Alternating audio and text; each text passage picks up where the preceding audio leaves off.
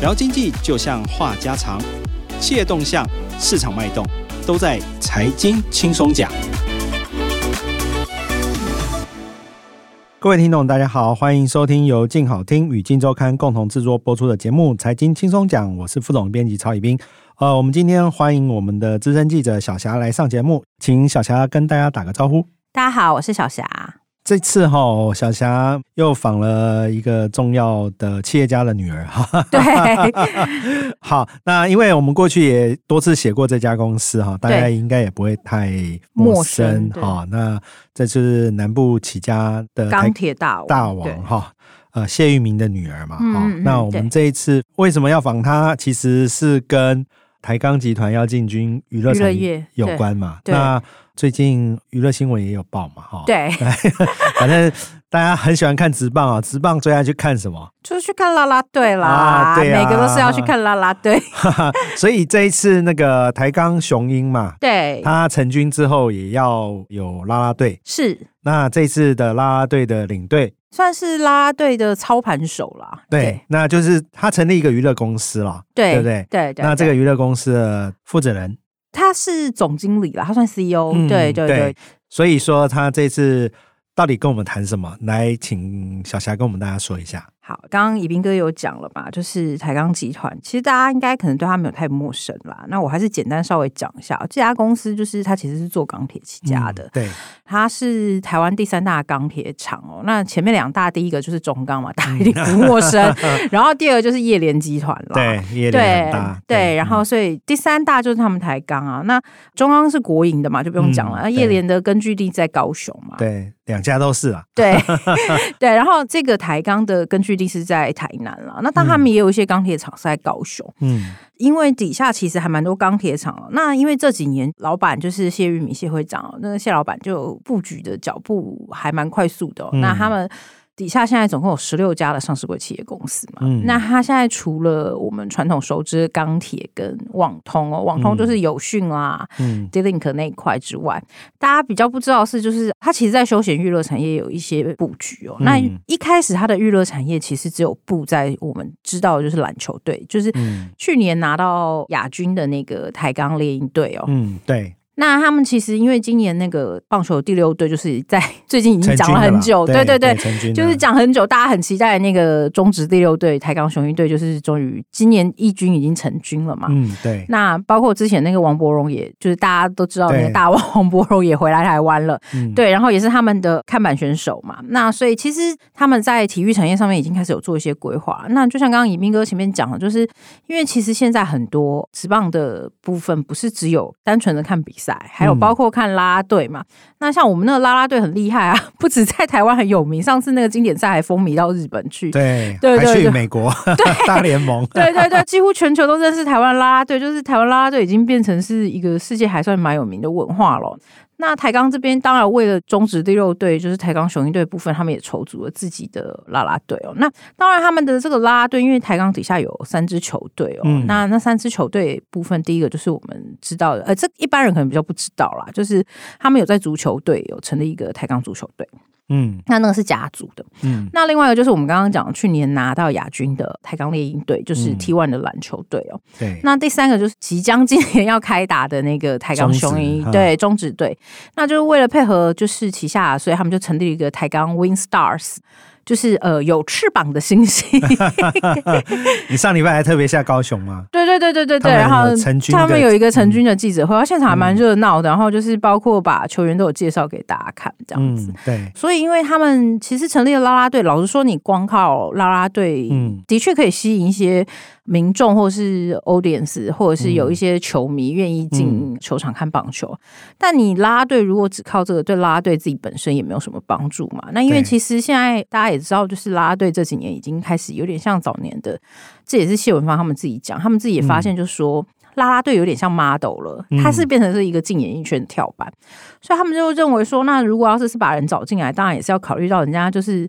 你不是让他在那边拉队跳舞，对对对对，嗯、你还是要帮他们做一些长远的一些规划嘛。所以，嗯、那他们就是也因为这样子，所以就去年的时候，他们也买了一家公司，叫做升华娱乐哦。那他们在去年底、今年初的时候，就决定要改名叫桂田文创。嗯，这家公司以后未来就是会做一些综艺啦，然后电视节目啦，还有包括戏剧的一些投资跟制作。嗯，所以这一块就是等于他们要把他们拉拉队部分也要跟演艺。事业做结合，嗯，呃，娱乐圈呐、啊，讲白了就是啦啦队，只是让他延伸进入娱乐圈，整个演艺圈的一个敲门砖。对对对，对，那当然这次因为访了谢老板的女儿嘛，对，那他自己怎么谈他的营运的想法跟规划？呃，就是谢文芳哦，谢总哦，他其实还蛮年轻，他才三十几岁，是呃快四十，不满四十，对，不满四十。然后他们这次其实要进军娱乐业，砸了还不少钱，花了大概七亿元哦。嗯，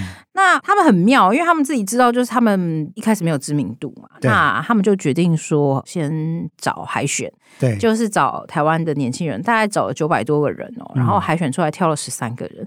那他最妙的事情是，他们特别找了，因为大家知道，就是这几年台湾其实有一些啦啦队员是从韩国来的，嗯、吹起了那个，对对对，嗯、就吹起了韩流哦，所以他们就特别去韩国找了两个很知名的啦啦队人的人哦，嗯，一个是安之轩，嗯，然后另外一个叫做朴明淑，嗯，对，然后这两个啦啦队的成员哦，其实在韩国都是很有知名度的成员哦，嗯，那所以那个时候一宣布说安之轩跟朴明淑要来的时候，整个就是，我记得我那时候上网络去看的时候。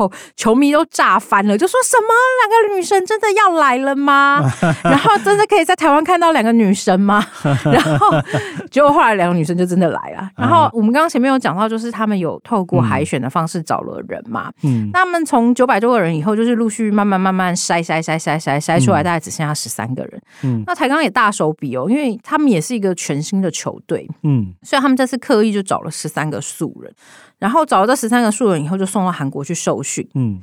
那我那时候就很好奇，问他们说：“哎，你们为什么要特别选韩国？”嗯、他们就说：“第一个原因是因为这几年 K-pop 真的是在全世界很风行哦，它不是只有在亚洲地区，嗯、包括连欧美都很受欢迎。嗯，第二就是因为韩国的那个应援文化，其实跟传统台湾应援文化是有点呃，所谓应援文化就是那个啦啦队加油的这个状况啦。嗯、他们其实那个文化是有点不太一样的、哦。那因为像韩国他们应援，就是他们有稍微特别跟我们解释，就是他们每一个球员都有自己的代表歌。嗯，然后球员。上场的时候，他打出安打的时候，就会有一个安打的歌曲；嗯、然后挥出全垒打的时候，就会有一个全垒打的歌曲。其实他们那个表演节目是非常丰富的，嗯、跟台湾早期传统，我记得大家应该有印象深刻，就是拿那个大声公，不然就是拿那个喇叭啊、直笛啊，其实效果也是还不错，但是那个整体的一体感跟渲染力会不太一样。嗯。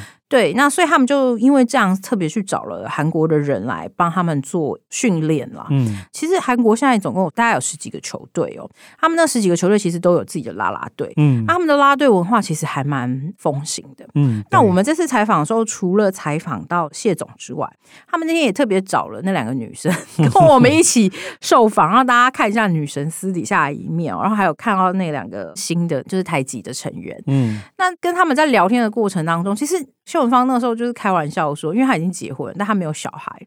他那时候就在开玩笑说啊，虽然自己没有小孩，但是 他现在好像多了十五个女儿。我就很惊讶，问他说：“哈，为什么会多了十五个女儿？”他就说：“不是啊，你把人家找来，你还是要照顾人家啊，然后要好好替人家想啊。”他说：“你不能就是把人家找来就丢在那边都不管，就是是还蛮认真在照顾他们。”啊，那天在看他们整个专访的过程中，其实也很明显看得出来，其实他们感情真的还蛮好的。我举个例子来说，嗯，像那时候专访的时候有特别聊到，就是朴明淑，他就讲说，因为他很喜欢看台湾的电影。他说他看过那个台湾的什么《我的少女时代》，然后想见你啊，他都看过那些电影都看过。他就说，所以他就很想要去台湾的高中穿高中制服拍美照。我就很惊讶，我就说哈，为什么？他就说，因为他觉得台湾电影都把那个高中生活描述得好美好，他很想去体验看看。除了这个事情之外，他说我现在很想骑摩托车。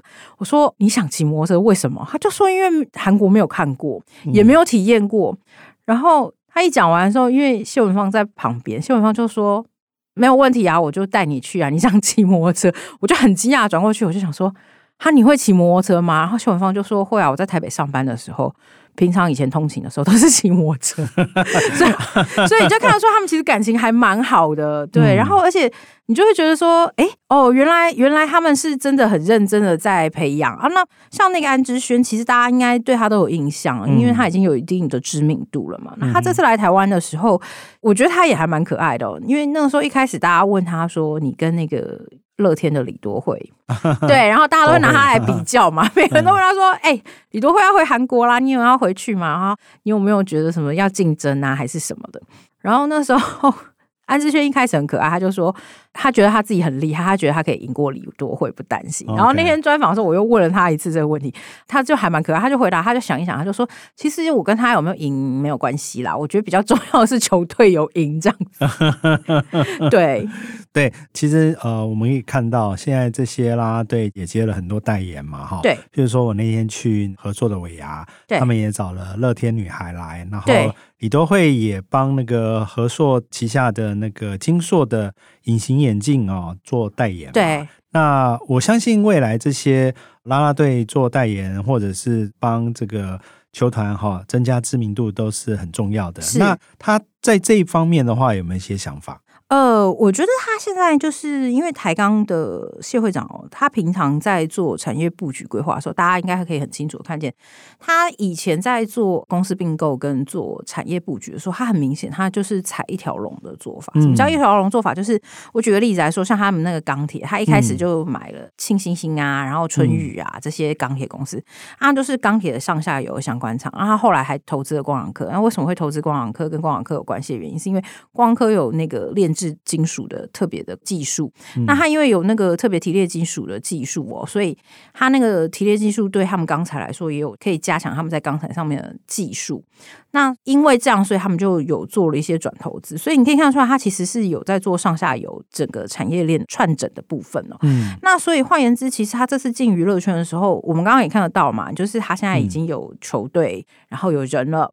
那他现在也有制作公司了。嗯。换言之，他自己以后也可能会制作一些节目。嗯、那那天我我就问了问方说：“哎、欸，那你们自己有做制作节目跟一些内容的规划吗？”文方就说：“其实他们已经有投资了，只是大家外面不知道。”他就举了一个例子，嗯、像那个《老少女奇遇记》哦，大家应该、嗯、去年呢那个有被金钟奖提名的《老少女奇遇记》，大家应该都有听过，就是钟欣凌还有那个严艺文他们。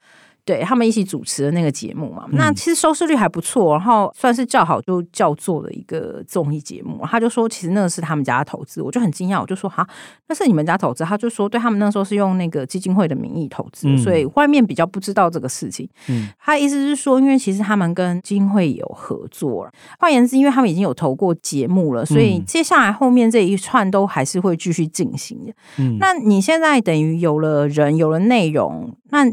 你现在就差的就是播出的平台了。嗯，那我那天就问谢会长说：“哎、欸，会长，那你们又要买电视台吗？因为你还是要 有，你还是要有一个播出的平台嘛。”他可以跟镜电视合作了。然后后来后来那个会长就笑说：“他就说有啦，我们今年下半年有考虑说，看是自己要在市场上买，还是是要去成立一个新设一个，都有考虑啦。”嗯，然后我后来跟文芳聊到这个问题，我说我有问，就是会长说有这件事情，那不知道到底是不是这样。他就说，嗯，其实因为市场上说要卖的人也不少啦，但是是不是真的要卖，他们也不确定，所以他们就说，就是有那个规划，但是到底是用买人家的呢，还是是真的到最后自己申请比较快？他说他们两边都还在评估，就是如果真的人家是真的要卖，他们才有可能买啦。嗯，对，当然也是啦。也不可能申请的是新闻台啦，当然是对，他是申请综合台，综合台，综合台的状况可能会比新闻台好很多了哈。对，因为他其实申请综合台会比较容易，而且他那个他要做的也是综艺娱乐跟演戏这一类的戏剧这一类的，对，所以其实因为有内容产制，对他们来说，因为他们的成员曝光知名度也会高，嗯，对，那他其实那会是一个相辅相成啦。对，那我们回来也可以来谈一下了哈。那访了这个会长的女儿嘛，对不对？他到底是什么样的人物哈？大家也很好奇哎。对，他说他会骑摩托车，就是他其实还蛮年轻，是一个很开朗的二代哦。老实说，如果你不跟我说他是二代，你可能不会觉得他是一个二代。我举个例子来说，其实大家不知道他原本一开始是在，他其实一开始没有回家，然后他一开始是在华硕当工程师。工程师，对。他是真的工程师，因为他大学的时候是念资讯科系，嗯、然后研究所也是念资讯科系，就是资工系啦，就是 M，、嗯、就是我们俗称大家都知道那个 CS 的硕士。嗯，他其实还蛮厉害。然后我那时候问他说：“哈、啊，你为什么会去念理组啊？”他就跟我说：“因为我不想要背书。”然后就没想到化学物理都要背，然后就大笑。他说：“但没办法，他就选了这个科系嘛，他就去念。嗯、然后念完以后。”他后来也就去华硕当工程师，然后当了也还蛮顺利的。然后直到几年前的时候，然后他就想一想说。他得回家帮忙这样子，然后他就跟他老板说：“哎、嗯欸，我要离职不做了这样子。”因为他老板跟他关系听说还不错，就华硕的那个主管跟他关系还蛮好。华硕主管就说：“哎、欸，你是不是职业倦怠？要不要我帮你调组，还是我们做一些那个职务任务的调整？”然后他就跟他说：“没有啦，不是啦，我是真的要回家做家业这样子。”然后后来主管就想说：“哦，回家做家业那应该还好吧？”他就当场问那个文芳说。你们家是有四个数字的嘛？然后文芳那时候一开始讲说，我还在想说什么叫四个数字。然后后来他就跟我说啊，就是股票代码。我说哦，就是有上市贵公司就对。他就说对，他那时候也是问他老板说，你是问我们家里面的公司是不是有上市贵嘛？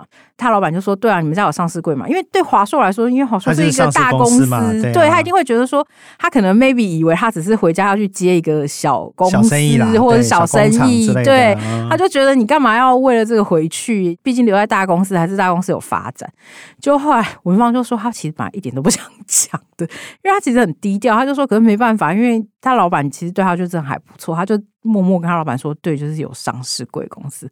然后老板才说，哦，好吧，那就。那就回家吧，所以他才回家的。那这也为什么证实了说他在台北会骑摩托上班嘛？嗯，因为他就是一个一般的，我们平常随处可见、四处可及，就是跟你平常工作的同事是一样的。嗯，对。所以他当初要回家，爸爸妈妈有特别怎么样把他请回家吗？欸、没有，这个我有特别问他，他就跟我说，其实。我爸没有特别要叫我回来，我就说哈，他就说，但我猜他可能有去拜拜的时候跟祖先说，然后 就还蛮可爱的一个女生啦。然后他后来就说，其实虽然公司的负责人是他爸爸，就是公司集团的老板是他爸爸，但是他老实说，他就说，毕竟公司公司是私嘛，所以他就说他爸那个时候给他的目标也只有赚钱两个字。然后我就说哦，压力这么大，他就说对啊，压力很大。然后我那时候还问他说，那你们有没有定目标？他就说有啊，但是。不要写啦，这样我压力很大。我就说没关系，我已经问过你爸，他就说：“哎呦，你这样给我 KPI 压力，就还蛮可爱的。”然后后来他那个时候就讲说，我们刚刚特别提到为什么会讲到说他说要赚钱这件事情，嗯、他讲的也是对的啦。他就说，其实会长讲要求就是要获利嘛。嗯，那他就当然他一开始开玩笑说，因为你获利，我才有 公司赚钱，我才有薪水嘛，对不对？嗯、那是开玩笑的说法。那实际上，其实公司获利，你才有办法长久营运嘛。嗯、你的确，你没有赚钱。在市场上，你要怎么跟人家竞争？是啊，对，嗯、所以那对啦啦队跟整个体育队伍来说，因为他现在其实除了操盘啦啦队之外，嗯、他现在也是雄鹰队的副领队。嗯。那所以换言之，整个娱乐世界都是在他手上做操盘的。嗯、那可想而知，他还是有要赚钱的压力啦。嗯、那但是因为他自己也分享了一些状况，他就说觉得像台湾的明星跟一般人是没有距离的。嗯、可是他说在国外哦，不是哦。他说国外像日本的那种偶像 idol，你要跟他见到面是要就是参加握手会，或者是签书，或者是签名会。你才可以看到到他人，他平常是你要跟他拍照，还是在路上碰到他，跟他要签名，什么是不能的？不可以的。对，所以他会塑造出一个距离感哦。嗯、那因为也靠着这个距离感塑造的关系，所以就是明星可以因为这样维持获利赚钱嘛。嗯、那他就说，可是因为台湾的明星比较亲民啦，但是他觉得就是如果要是是在这一块上面做一些操作的话，也许可能塑造出距离感之后，也许就是可以让这些明星以后也是有机会可以获利，让整个娱乐业是有机会。可以获利的，他就很坦白的说，其实他们自己有下来做功课，因为是整个娱乐业其实现在要赚钱不容易。嗯，那他自己也知道说，如果只单靠就是他们自己的娱乐业是活不下去的，所以他们现在就变成说要做一个整个完整的生态圈嘛。嗯，对，了解啊。当然，我们这一次啊专访到这个台钢的。算是会长的女儿，对啊，也把他们未来发展娱乐业的整个状况哈，跟大家做一下说明哈。我们今天非常谢谢小霞来上我们的节目，也感谢各位听众的收听，请持续锁定由静好听与静周刊共同制作播出的节目《财经轻松讲》，我们下次见喽，拜拜，拜拜。想听爱听，就在静好听。